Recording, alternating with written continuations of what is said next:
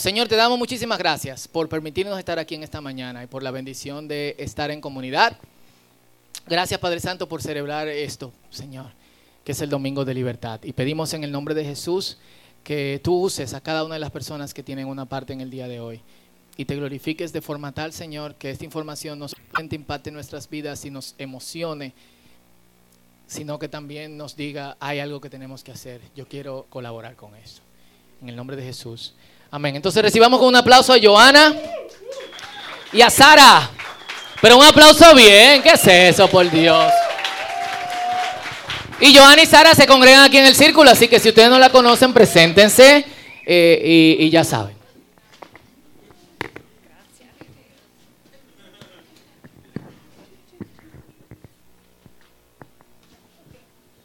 Hola, buen día, saludos. Ok, mi nombre es Sara y esa es mi amiga y colega Joana y somos de Misión Internacional de Justicia o IJTM. Eh, IJTM eh, es una organización que existe para combatir la violencia contra los pobres, especialmente lo que es la trata de personas o esclavitud moderna. Y eso es el tema en que vamos a enfocar, enfocarnos en el día de hoy. Eh, bueno, muchas personas piensan que la esclavitud moderna fue una fenómeno que terminó en el siglo XIX, pero eh, realmente según el índice global de esclavitud hay más que eh, 45 millones de personas en esclavitud hoy. Eso es más que nunca en la historia del mundo. Para darles un poco, de contexto de cuán grande es esa cantidad, es como la población de República Dominicana multiplicado por cuatro. Es enorme. Eh, la esclavitud moderna aparezca en formas distintas por todo el mundo, pero en República Dominicana IJTM se enfoca en eh, la trata de niños, niñas y adolescentes con fines de explotación sexual y comercial. Eh, en un estudio de prevalencia que hicimos en el año 2014, observamos de que en los lugares del país donde había intercambios de sexo por dinero, o sea, en clubs, bars, playas, parques, lugares así, eh, donde había un intercambio de sexo por dinero, había, um, el 90% de esos lugares había menores presentes siendo explotados. Eh, realmente las leyes para eh, prevenir la esclavitud sí existen, pero eh, muchas veces no son esforzados. Entonces nosotros como IJTM tenemos un modelo de eh, proteger a los vulnerables eh, con estos cuatro pasos. Primero, eh, rescatar a las víctimas de su situación de peligro. Eh, después, eh, llevamos los criminales a la justicia usando todo el poder de la ley para asegurar que los casos son conocidos por un tribunal. Eh, restaurar sobrevivientes y fortalecemos sistemas de justicia con la idea de que la violencia se para antes de que empieza. Eh, para poner este proceso en contexto, entre los años 2003 y 2014, solo seis casos de trata de personas llegarán a una condenación. Es decir, en 11 años, solo seis casos. Pero eh, después que IJTM inició operaciones en 2014, hemos visto 42 casos llegar a una condenación. Amén. Eh, y lo increíble aquí es que esos 42 casos son solo los de nosotros. Eh, también hemos visto en general que el Ministerio Público y la Policía Nacio- Nacional eh, son más comprometidos que nunca en luchar contra la trata. Eh, este es un ejemplo, ejemplo de un caso nuestro. En este caso, este hombre italiano estaba viviendo en Puerto Plata, eh, donde estaba regalando dinero, ropa nueva, celulares y cosas así a menores de edad en cambio por sexo. Eh, él era una figura de influencia y de poder en su comunidad, pero lo abusó porque él pensó que iba a salir con la suya, pero realmente eh, era equivocado. En este año, en marzo, conseguimos una condenación contra él de 15 años.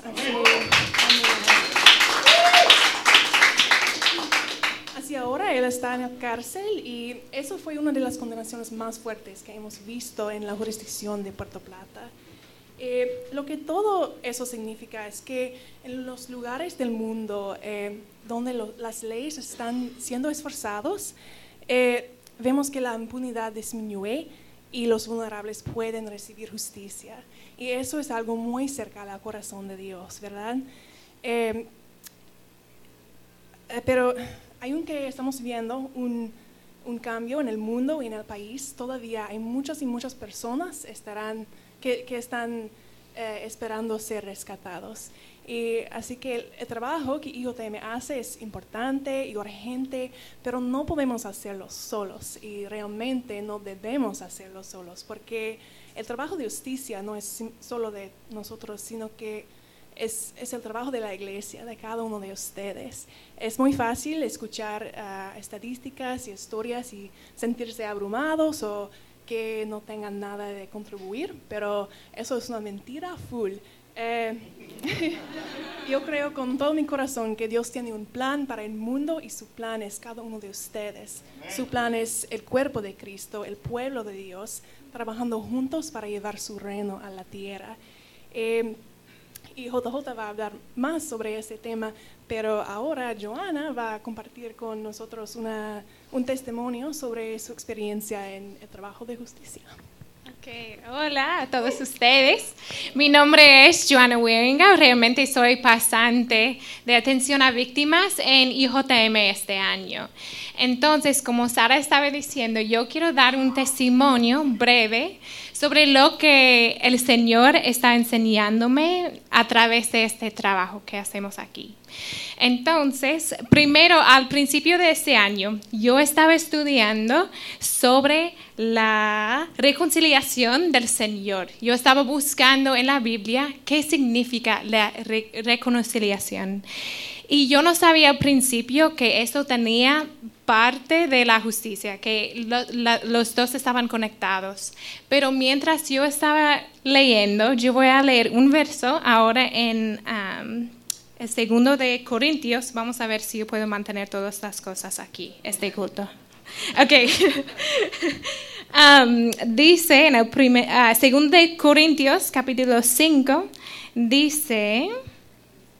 Y Dios nos ha dado la tarea de reconciliar a la gente con quién?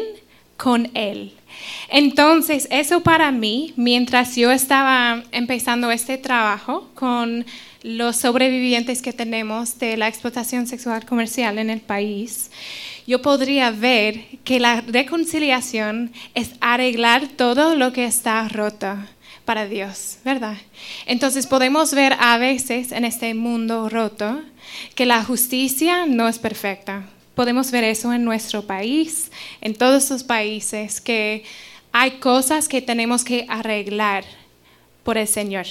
Entonces, en este tiempo, con los niños y las niñas con quien trabajamos, yo podría ver adelante con, con, la justicia, que ellos puedan ver las características de Dios en esa reconciliación del sistema de justicia. Entonces yo quiero ah, leer, vamos a cantar la canción Amor sin condición después de la prédica. Y yo escuché esta canción hace meses, antes de mi tiempo aquí.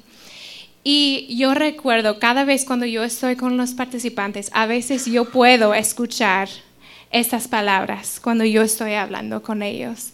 Porque dice aquí sobre Dios que me persigue y deja las 99 y va por mí. No hay sombra que no alumbres, monte que no escales para encontrarme a mí.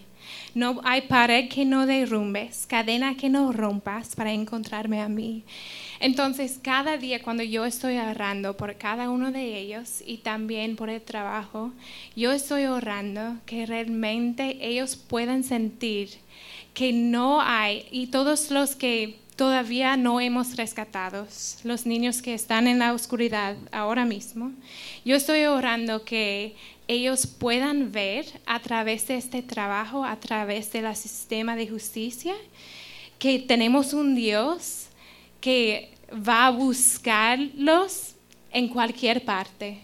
Y es la razón que decimos como IJM que no hay lugares demasiado oscuros, no hay lugares demasiado peligrosos donde no vayamos para rescatar a ellos, porque eso es una característica de Dios, que Él va por sus hijos, Él va a dejar los 99 y va por la una. Entonces, oramos por eso, por nuestros participantes cada día y también seguimos en este trabajo que es duro. Yo sé que es demasiado duro, pero sabemos que Dios es más poderoso que la oscuridad. Entonces seguimos en todo eso.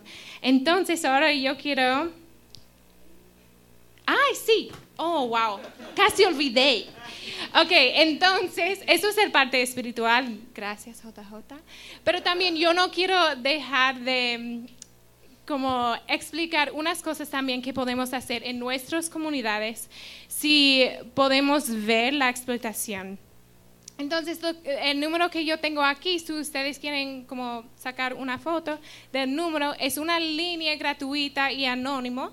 Si ustedes piensan que hay una situación y quieren denunciarlo, eso es el número que ustedes pueden llamar para explicar la situación, para que la policía, el sistema de justicia puedan em, empezar. Entonces, normalmente cuando yo explicar a la gente cómo hacer una denuncia, yo tengo cuatro preguntas, porque queremos hacerlo con toda la información que podemos hacer. Entonces, vamos a preguntar quién es, qué, dónde y cuándo. y yo quiero dar un ejemplo. Si ustedes están en sus comunidades y escuchar que hay una niña de 14 años, decimos, ella tiene 14 años, pero ella desapareció hace dos meses. Y la gente en la comunidad está diciendo que la mamá recibió 4 mil pesos para dar su hija a un hombre de 40 años para casarse. Eso es la explotación sexual comercial en el país. Entonces ustedes pueden llamar esta línea y decir quién es, explicar la situación de la niña, si tiene una foto puede decirlo a ellos. y también lo de las personas que están involucrados, la mamá, este hombre. ¿Y qué está pasando? ¿Qué pasó?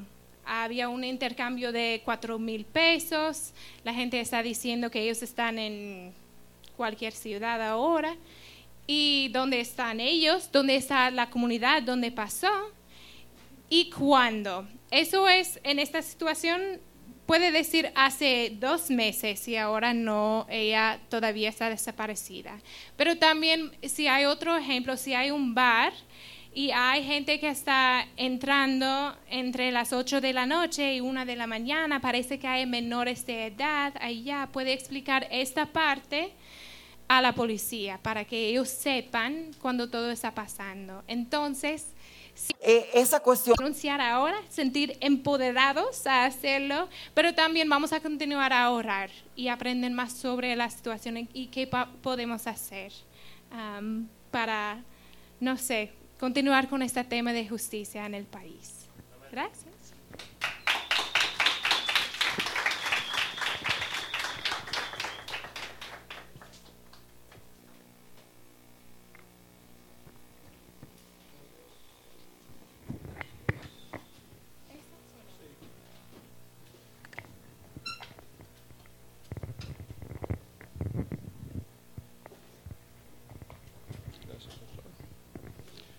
Muchas gracias, Joana y Sara. Otro aplauso a ellas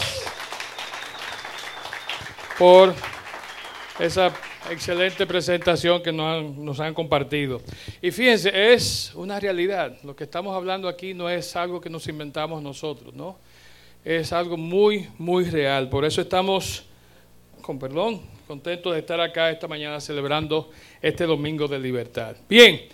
Hablando de, libertad y hablando de justicia y todos esos temas, eh, ¿cuántos de ustedes en algún momento han sufrido algún tipo de injusticia? Óyeme, aquí hay más que en el otro culto. Este es el, culto de, los, de, los, de las víctimas. Exacto. Sí, sí, sí. Sí, voy a seguir viniendo al primer culto, yo creo, Fausto un grupito complicado. ¿Alguien quiere compartir brevemente cuál, cuál, fue la injusticia que se cometió contra uno de ustedes? Vi unas manos por acá atrás. Román, ¿fuiste tú? Ah, no. Ah, muchos que han sufrido injusticia, nadie quiere compartir. Pues yo, ok, Maciel, sí, por favor.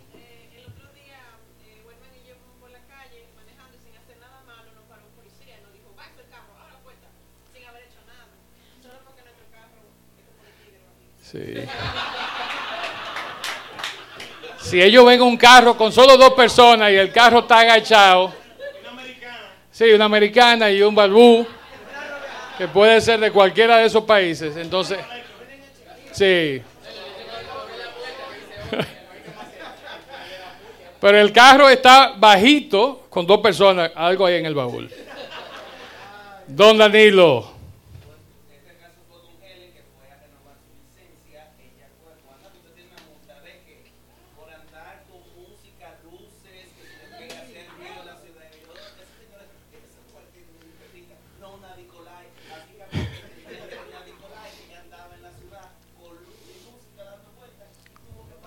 Ese era el bonche bus. ¿eh? Sí, pero fíjense, ¿qué, ¿qué, tan frecuentes son estas injusticias que involucran autoridades?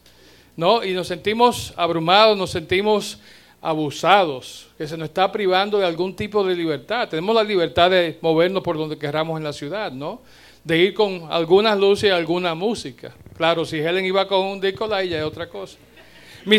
Mis hijos, cuando estaban más pequeños, eh, cuando llegaba la hora de dormir o de apagar la luz o de quitarle algún juego que estuvieran jugando, tenían una frase favorita y era, eso no es justo. Óigame, siempre, siempre, no importaba lo que fuera, ¿por qué te ríes? Hay un Robertico por aquí que, eso no es justo. ¿No? Y, y, todavía, a, veces estamos ya de adultos y decimos que hay algo que como hijos entendemos nosotros como padres que no deben decir, eso no es justo. Pero realmente eh, eso es cierto nivel de injusticia, ¿verdad? Porque estamos haciendo, nos están haciendo algo que entendemos afecta nuestra libertad o nuestro derecho de hacer algo. Pero vamos a ver que la Biblia, cuando habla de injusticia, lo lleva a un paso más allá y a un nivel más profundo. La injusticia, según lo que dice la palabra de Dios, es el abuso de poder para quitar a los demás las cosas buenas que Dios quiere para ellos. Las cosas buenas que Dios quiere para nosotros, cuando alguien nos las quita, eso es lo que la Biblia define como injusticia. Ya sea esto nuestra vida, ya sea eso nuestra dignidad, ya sean esos los frutos de nuestro trabajo o los frutos del amor, de nuestro amor, de alguien, que nos ame a nosotros. O cuando nos quitan eso, dice la palabra de Dios que eso es una injusticia. Eclesiastés 4.1 da una definición bien interesante de qué es la injusticia. Dice, además observé toda la opresión, opresión que sucede bajo el sol. Vi las lágrimas de los oprimidos y no había nadie para consolarlos los opresores tienen mucho poder y sus víctimas son indefensas. Y ahí está, como decimos aquí, el kit del asunto. Los opresores, ¿qué tienen? Poder. ¿Y la víctima cómo está? A la merced de lo que esa persona quiere o quiere hacer con ellos. Ese es el cuadro bíblico de la injusticia. Esa es la imagen de alguien que tiene poder oprimiendo a uno que no lo tiene. Vemos las situaciones que se dan y uno siente como ese fuego que va subiendo. Y dice un hermano pastor que es del infierno, porque es como de los pies para arriba que va subiendo ese fuego, ¿verdad? Porque uno se siente impotente. Es la impotencia. ¿no? Y el oprimido, el abusado, es una persona, un ser impotente. Hay una historia también muy famosa en la Biblia que es de un rey que en vez de irse a la guerra, como hacían los reyes en esa época, se quedó paseándose por la azotea.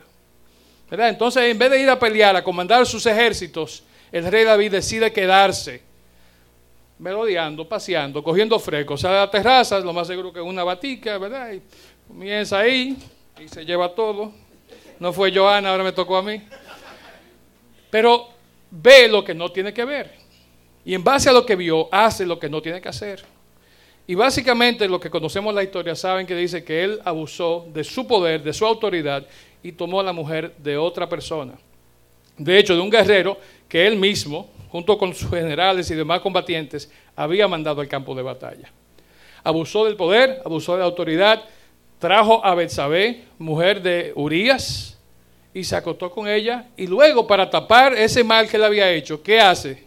De nuevo abusa de su poder y quiere básicamente que manden a matar o que maten, que lo pongan al frente en la batalla para matar al esposo de ella. Si eso no es injusticia, si eso no es abuso de poder y autoridad, yo no sé qué es eso. Bien, hay algunas estadísticas, Joana eh, compartió algo, pero fíjense, la cantidad de personas que están esclavizadas hoy son más de 45 millones por todo el planeta. Eso es el equivalente, como veíamos, a cuatro repúblicas dominicanas, más o menos, pero también es el equivalente a, una población más alta que la de 160 países en el mundo. Hay 160 países en el mundo que tienen por debajo de 45 millones en población, el nuestro incluido. Imagínense eso. 160 países, ¿verdad? Con esclavitud de 200 y pico que hay, exactamente. Es una tasa bien alta. Y de, acuerdo a algunas estadísticas que mencionaba eh, Joana, el índice global de esclavitud, eh, data de la Organización Internacional del Trabajo, entre 4.2 y 11.6 millones de esas personas que están esclavizadas en distintos aspectos, ¿no? La mayoría de ese grupo de 4.2 a 6 millones son personas que están siendo esclavizadas y explotadas sexualmente ya sea que les paguen, que no les paguen, que sean traficadas de un país a otro, no importa, están siendo sujetas a ese tipo de esclavitud. 80% de las víctimas de trata de personas son niños, niñas, adolescentes. De ese gran número, el 80% son menores de edad. La trata de personas es un negocio sumamente lucrativo, juntamente con el tráfico de armas, ¿no? y el contrabando de muchísimas otras cosas más, como droga específicamente, está también la trata de personas. 150 mil millones de dólares al año son generados por este negocio. Entonces, nos hacemos la pregunta, ¿cómo es posible que esto esté sucediendo hoy? ¿Cómo es posible que esta cantidad de personas vivan en esclavitud? El informe de, trata de personas o de trafficking in persons que hace el Departamento de Estado de los Estados Unidos a junio de este año, hablando específicamente de nuestro país, de la República Dominicana, dice que ha ido en aumento el tráfico y la trata. Y dice que básicamente hay una explotación sexual de niños, principalmente niñas de 12 a 17 años de edad, en sitios como plazas, ¿no? parques, playas específicamente, lugares turísticos y que los principales consumidores, los principales clientes que hacen de estas víctimas víctimas son turistas extranjeros de Estados Unidos, de Europa, de otros países, que vienen al país para eso precisamente. Uno de cada diez personas, una de cada diez personas es un niño, una niña o un adolescente. Y diremos, bueno, Está bien, eso pasa por allá en Puerto Plata, nosotros vivimos en la capital, aquí eso no se ve, eso pasa en el este, eso pasa en este otro lugar, pero aquí en Santo Domingo eso no es común. Pues déjeme decirle que aquí, en la ciudad, alrededor de donde vivimos todos y cada uno de nosotros, esto está ocurriendo bajo nuestras narices. Luego del primer eh, servicio se me acercó alguien y me habló de un caso de una niña que ella conoce, que de hecho es alumna suya, que se entiende que su padre está abusando de ella. Es una niña de 12 años.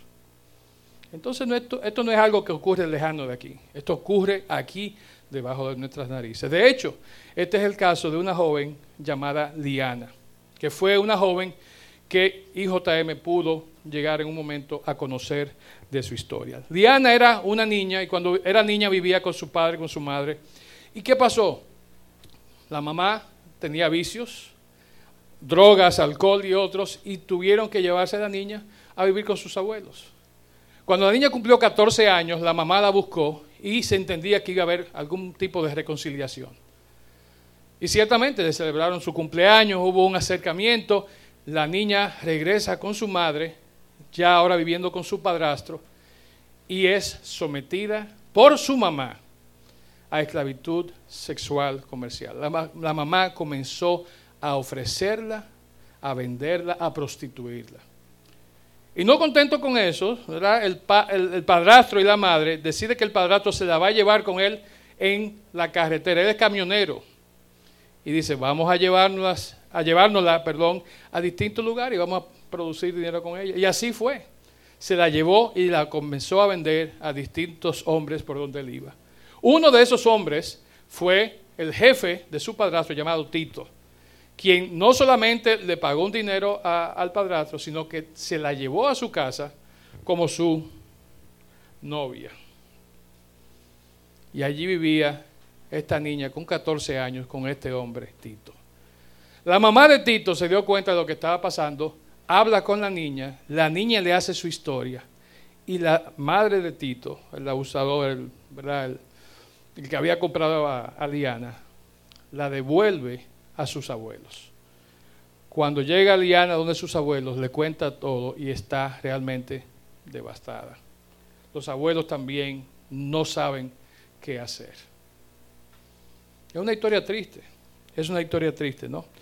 Y realmente una jovencita que está en su casa tranquila, ya alejada de toda una serie de situaciones, que sea básicamente secuestrada, forzada a venderse a hombres en el camino, forzada a hacer cosas que con su corta edad no se supone que debe estar haciendo. Eso tiene que afectar su vida. Los que tenemos hijos y los que tenemos nietos, como es mi caso, algunos de los que estamos aquí, y son niñas sobre todo, esto nos toca, nos llega al corazón.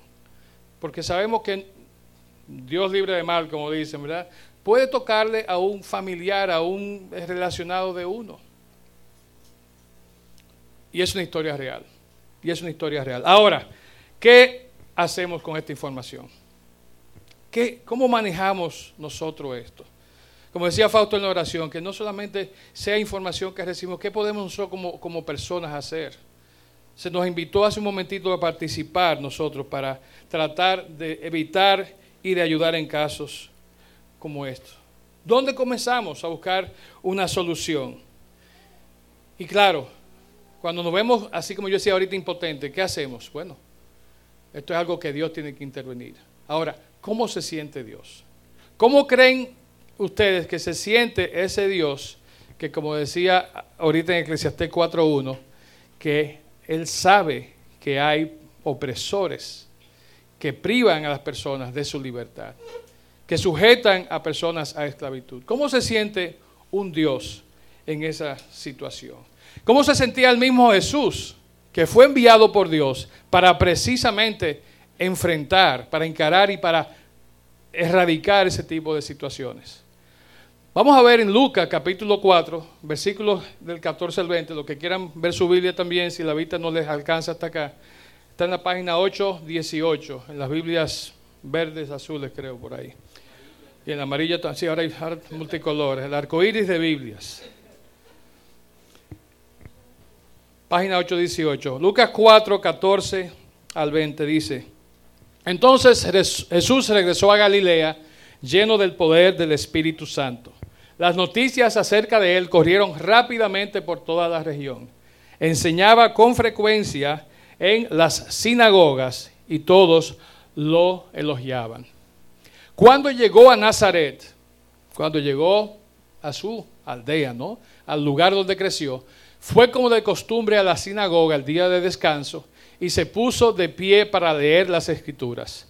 Le dieron, le dieron el rollo del profeta Isaías. Jesús lo desenrolló y encontró el lugar donde está escrito lo siguiente. El Espíritu del Señor está sobre mí porque me ha ungido para llevar buena noticia a los pobres. Me ha enviado a qué? A proclamar que los cautivos los que están esclavizados, los que son oprimidos, los cautivos serán liberados, que los ciegos verán que los oprimidos serán puestos en libertad y que ha llegado el tiempo del favor del Señor. Lo enrolló de nuevo, se lo entregó al ayudante y se sentó. Y todas las miradas en la sinagoga se fijaron sobre él. Algunos estaban pensando, ¿y quién es este loco? Otros están diciendo, wow, qué fuerte, qué pechú este hombre que está leyendo esto. Y otros entendieron en ese momento que realmente se trataba de la persona que podía leerlo, porque tenía la autoridad para hacerlo.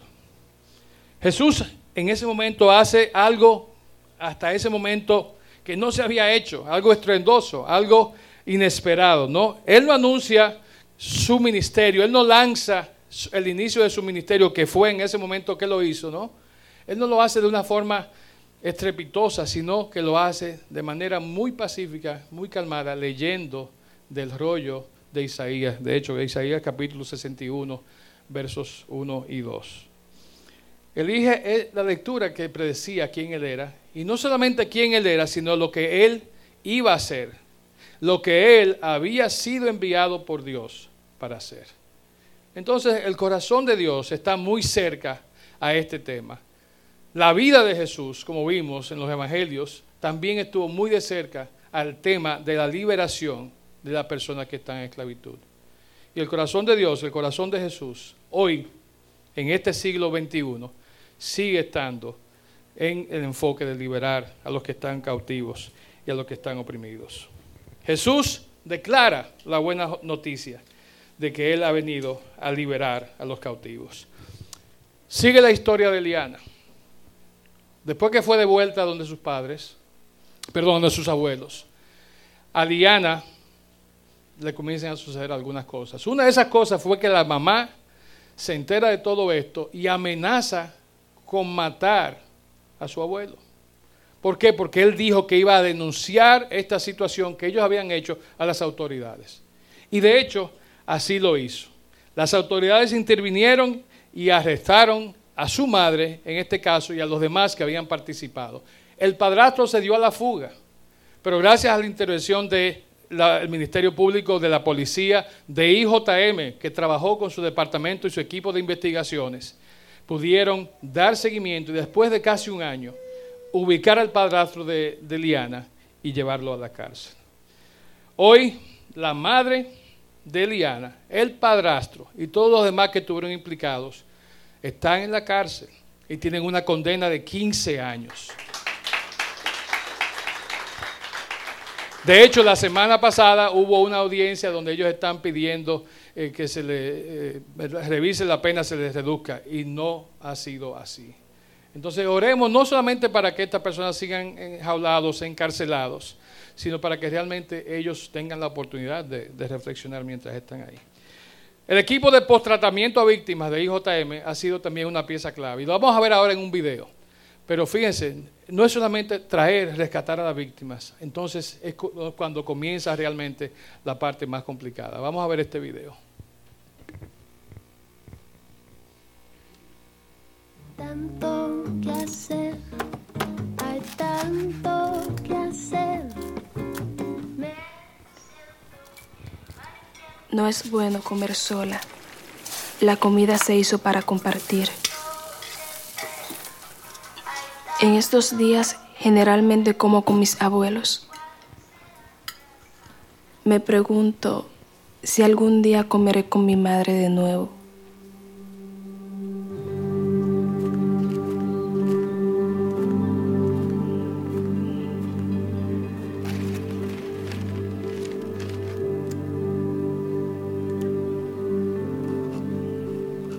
Querida madre, ha pasado mucho tiempo desde que nos vimos. Hay muchas cosas que quiero preguntarte. ¿Por dónde empezar? Mientras crecía, me preguntaba por qué vivía con mis abuelos. ¿Por qué no estaba contigo? ¿Dónde estuviste todos esos años? Deseaba estar contigo. No entendía que te estabas lastimando y estabas lastimando a nuestra familia. No sabía que por eso estabas lejos.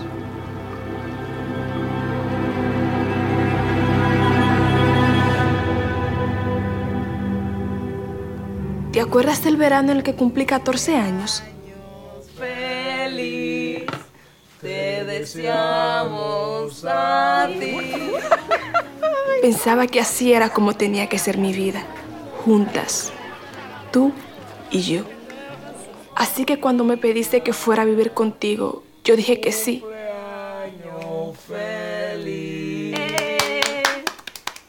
Pide un deseo. No sabía que estabas tan herida.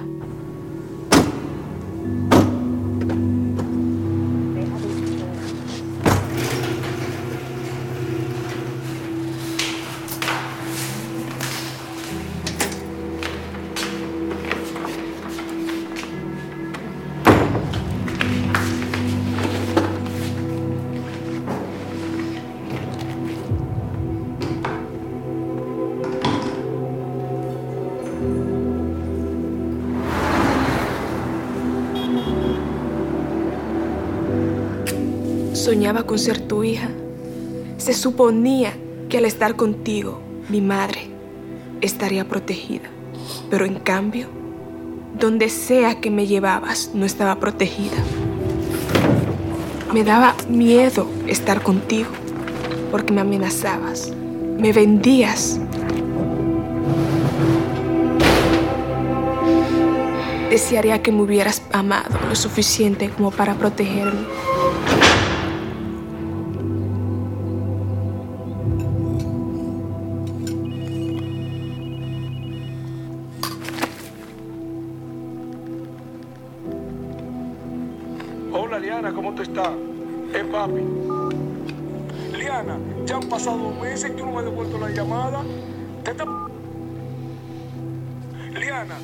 Pasado meses y tú no me has devuelto la llamada.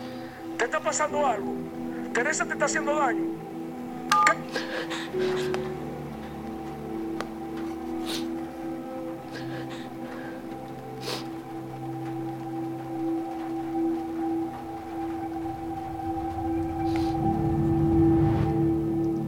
Madre, algo dentro de ti debe haberte dolido también.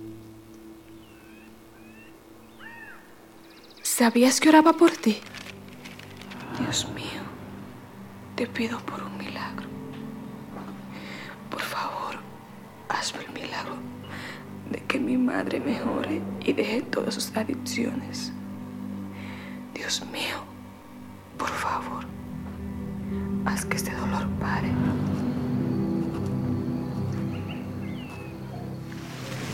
El día en que pude escapar de ti y cuando finalmente pude decirle a mi abuelo la verdad, fue un día muy difícil.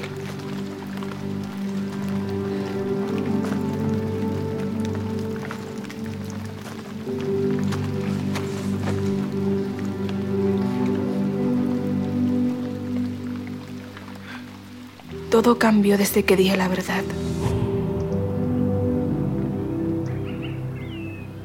Gracias a la ayuda de IJM, estoy bien. El miedo que tenía está desapareciendo.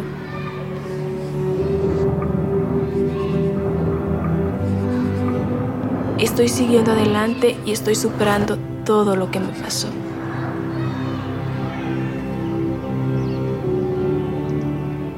Es muy difícil verte en la cárcel, pero espero que puedas mejorar.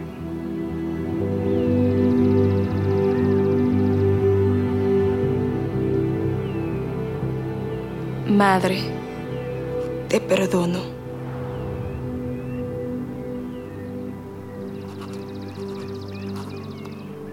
Tu hija, Liana.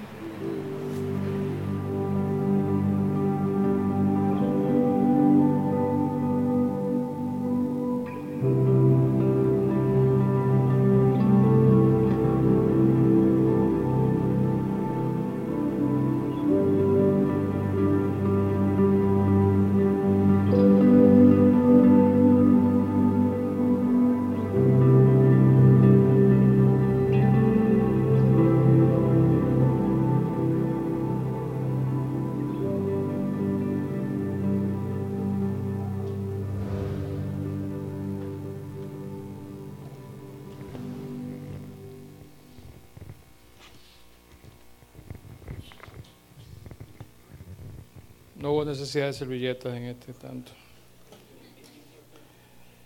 Fueron más guapitos. Fuimos más guapitos. Fíjense, esta joven fue liberada y hoy está libre, libre de esa esclavitud.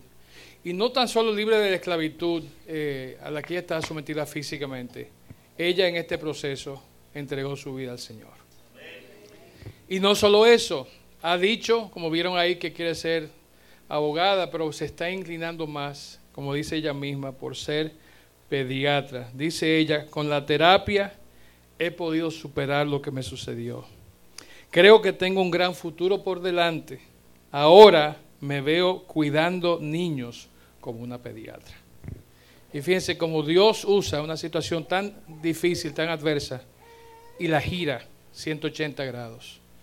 Y de lo que fue algo terrible, hace un milagro. Ese es el tipo de, situaciones con las que nosotros nos enfrentamos cada día en IJM.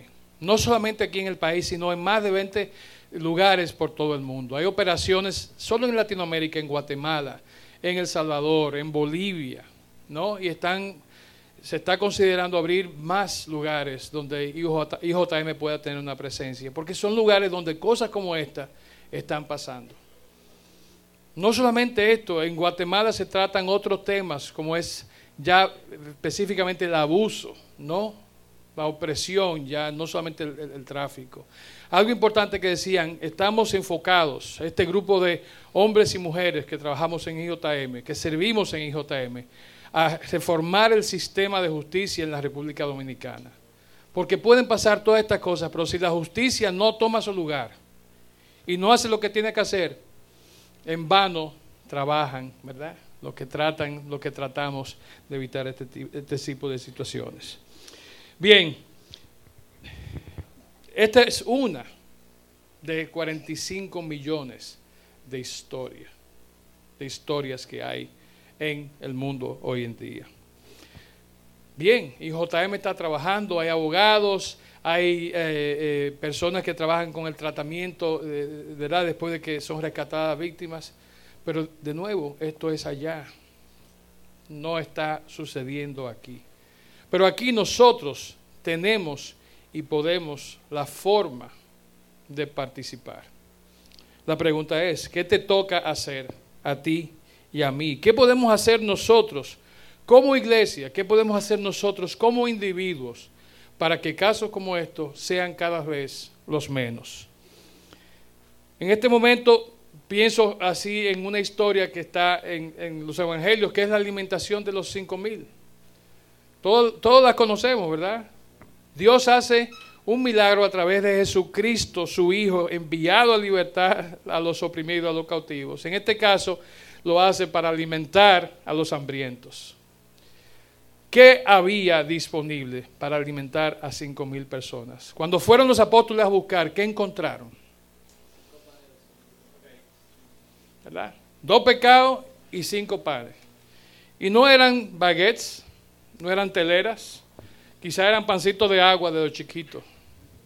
¿no? Porque era, era la merienda de un niño. Con eso, Dios hace el milagro. Jesucristo multiplica los panes y multiplica los peces. Y alimenta a cinco mil. Y dice el pasaje que luego de que todo el mundo comió, ¿verdad? Sobraron doce cestas. Entonces no fue solamente que se alimentó a los que estaban hambrientos, se alimentó a todo el mundo y cuando dicen cinco mil eran hombres, o sea que había más de, ahí, mujeres y niños. Y sobra, sobra alimento. Y así es como Dios trabaja. Dios provee no solo para nuestras necesidades, sino que provee en abundancia. Nosotros entonces, ¿cómo participamos? ¿Cuál es nuestra forma de involucrarnos para que historias como esta, como la de Liana, que dicho sea de paso, ni es la verdadera Liana en el video, ni tampoco su nombre es Liana porque hay que mantener cierto nivel de confidencialidad. Pero ¿cómo nosotros podemos impactar? ¿Cómo nosotros podemos trabajar para esto? Jesús hace dos preguntas cuando están diciendo que hay que alimentar a cinco mil personas. Lo primero que él pregunta es, ¿qué tienes? ¿Qué tienes? ¿Qué tenemos nosotros para dar? Algunos tenemos dones, tenemos talentos, algunos tenemos una profesión que nos permitiría afiliarnos, incorporarnos a IJM. Hace un año cuando se presentó eh, el Domingo de Libertad aquí, ni las pasantes que están aquí, ni mucho menos yo que estaba aquí cuando se hizo, que lo hizo Heather, teníamos la más remota idea que hoy, un año después, íbamos a estar parados frente a ustedes, hablando como miembros de IJM en este Domingo de Libertad. Entonces Dios nos dijo, yo quiero tu tiempo, quiero tus talentos, ven. ¿Qué tienes tú para ofrecer? ¿Qué tenemos nosotros para ofrecer como iglesia y también como individuos? Y lo segundo es, cuando identifiquemos eso que podemos dar, Jesús pregunta, ¿me lo vas a dar? ¿Estás dispuesto a darme eso que tienes para enfrentar este tipo de situaciones? Y quiero que pensemos en eso, porque realmente es lo que hoy estamos haciendo a través de miles de iglesias por todo el planeta que están hablando este mismo tema, este mismo sermón, este mismo video. Se está viendo en cientos, miles de iglesias. Aquí en el país nada más son más de 150 iglesias que hoy están celebrando el Domingo de Libertad. ¿Qué vamos a hacer entonces? ¿Cómo vamos nosotros a terminar, a acabar con la esclavitud moderna en nuestro tiempo. ¿Cómo lo vamos a hacer? Y esa es la pregunta que queda puesta, ¿no? En un momento vamos a ver algo más y vamos a orar sobre eso. La historia que acabamos de ver en esta tarde acabamos de escuchar de Liana es una de esas 45 millones, como yo decía. Personas que son esclavizadas porque son propiedad de otro ser humano. Ningún ser humano puede tener a otro ser humano subyugado, ¿verdad? Siendo su esclavo. Y mucho menos en el caso como lo conocemos en esclavitud sexual. En IJM sabemos dónde están los esclavos y sabemos y tenemos los recursos, la información para rescatarlos, pero necesitamos de su apoyo, necesitamos de su colaboración. Y termino con esta oración y con este desafío al mismo tiempo y es el siguiente, que en este mundo, un mundo que anhela conocer la bondad de nuestro Dios, aprovechemos nuestras vidas, aprovechemos nuestros dones que hemos recibido de parte de Dios para transformar, para impactar la vida de otros. Que nos unamos a Jesús en una misión audaz y que apoyemos y nos unamos a IJM en la lucha contra la injusticia hasta que todos sean libres. Y ese es nuestro lema, ese es nuestro slogan, ¿no? Until all are free, hasta que todos sean libres. Creemos que la esclavitud humana puede ser eliminada en nuestro tiempo.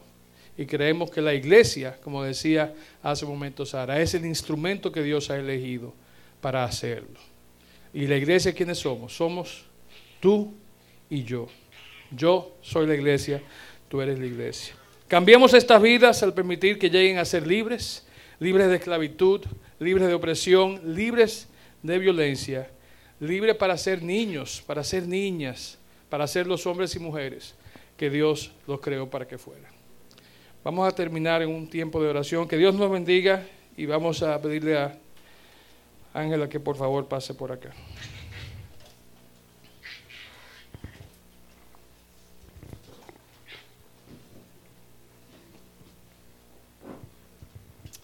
Realmente es muy fuerte todo eso y es difícil pasar ahora a saber qué hacer con la información que tenemos, con la que se nos ha dado hoy, pero quiero pasar un tiempo de oración. Lo que voy a hacer es pasar por varios temas y vamos a estar orando nosotros individualmente por cada cosa.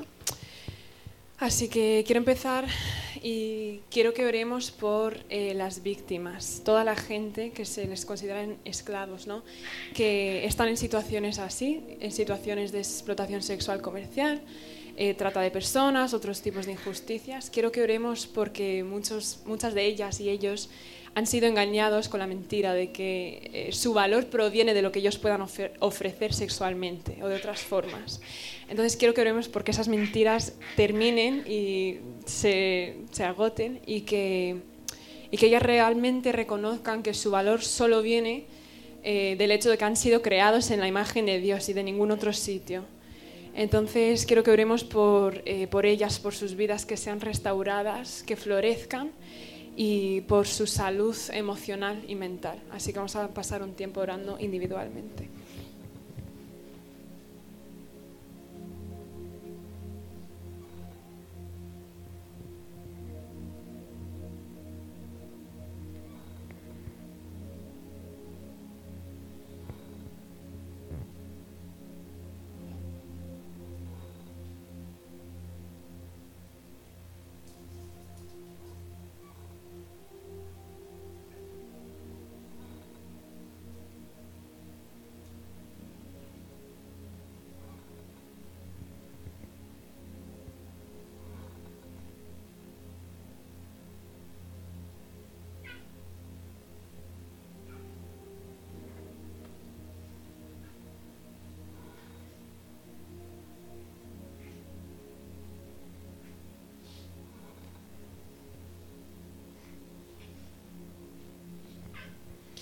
Vamos a también orar por eh, los imputados, ¿no? los, los tratantes, la gente que está causando este sufrimiento.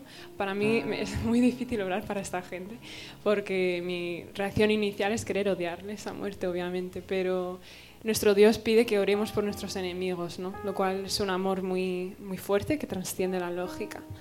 Eh, pero quiero que estemos orando por la gente, como hemos visto en el vídeo, la madre, porque ellos también han sido dañados ¿no? por cosas que no- nosotros no hemos visto. Tienen, ellos también tienen una historia de abuso y de dificultad. Entonces quiero que estemos orando eh, por ellos, que Dios haga milagros en sus vidas, que Dios cambie sus corazones, que rompa sus corazones, que les haga eh, consciente del sufrimiento que ellos están causando a otra gente. Eh, porque Dios puede hacer milagros, hace milagros con gente que nunca nos esperamos. Entonces, eh, quiero que estemos también orando por ellos.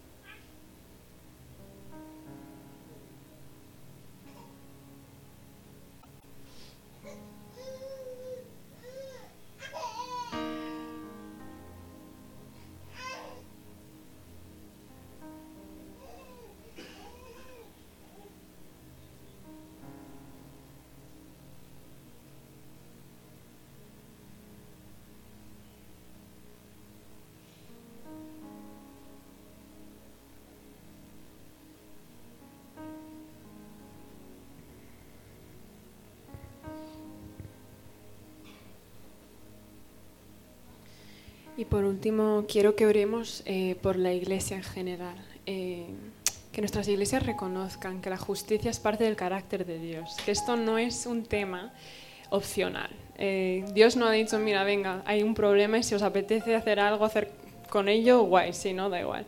Esto es algo que se nos demanda, es algo que, que se nos requiere como pueblo de Dios, estar involucrados en cargar con las causas ¿no? de, de los demás, con las causas del sufrimiento y los abusos que sufren la gente a nuestro alrededor. Entonces es algo que se nos demanda, como hijos de Dios, estar involucrados en la lucha en contra de la injusticia.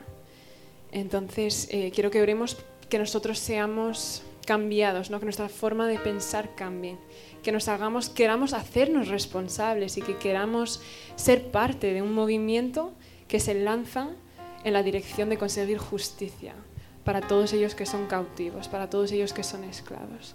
Así que quiero que oremos por eso, por nuestras iglesias y por nuestros corazones y nuestras mentes.